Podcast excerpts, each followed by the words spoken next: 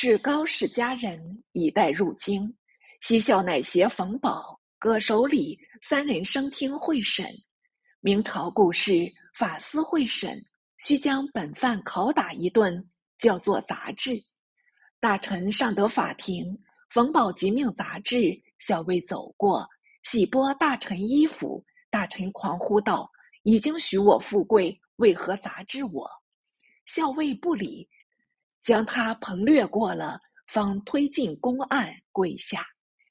西笑先命高氏家人杂列孝义中，问大臣道：“你看两旁孝义有无认识？”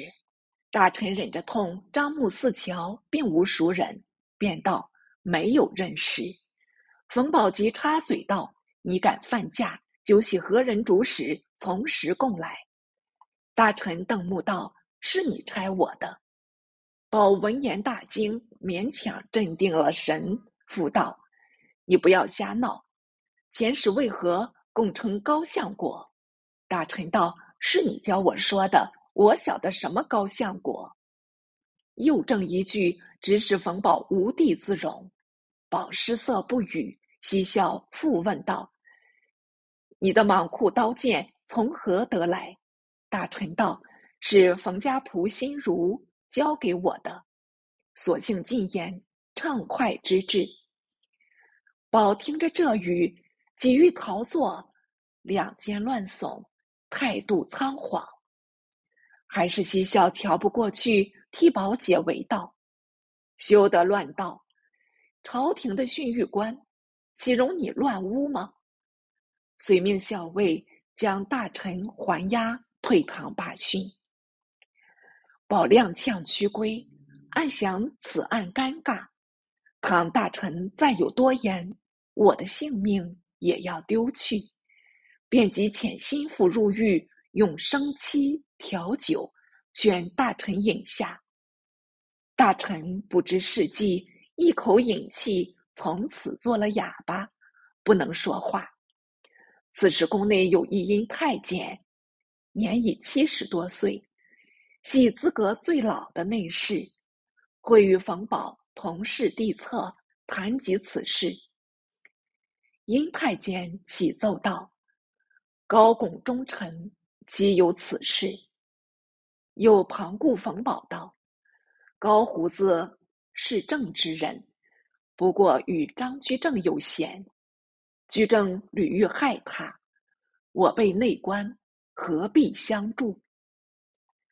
原来高拱多虚，所以称为胡子。宝闻言，神色渐举，内见张宏已立言不可，于是遇事迁言。等到刑部拟罪，只把大臣斩决，余免干连。一番大风浪，总算填平。这也是高拱不该赤足。所以得此救星。公闻此变，一发杜门谢客，不问世事。巩本河南新郑人，此后出仕中州的官吏，不敢再经新郑，往往绕道而去。同是偷生怕死的人物。至万历六年，巩方病没，居正奏请复巩原官。给予祭葬如例，又似强盗发善心，唯冯保余恨未逝，请命太后一切次序减从半数。祭文中仍欲贬辞，后来追念遗功，方赠巩太师。于是闻香，小子有诗咏高拱道：“自古同饮贵协宫。”胡为气小不相容，若非当日贤臣在，小过险遭灭顶凶。欲知明廷后事，且思下回续陈。冯保一小人耳，小人行事阴贼险狠，故不足责。张居正称旧时良相，乃与内检相比。侵害高拱，彼无不共戴天之仇，竟思路高士躯，赤高士卒，何其至客若此也？设非杨葛诸大臣力谋平反，则大狱立兴，惨害甚重。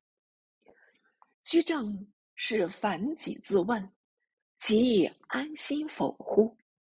因张两内间犹有人心。令居正闻之，能悟汉下。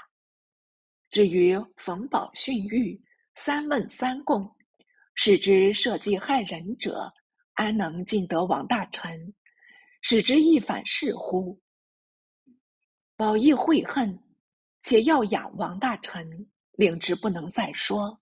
小人之心甚于蛇蝎，良足畏也。然观王大臣供词。令我心快不已，为之隐一大白。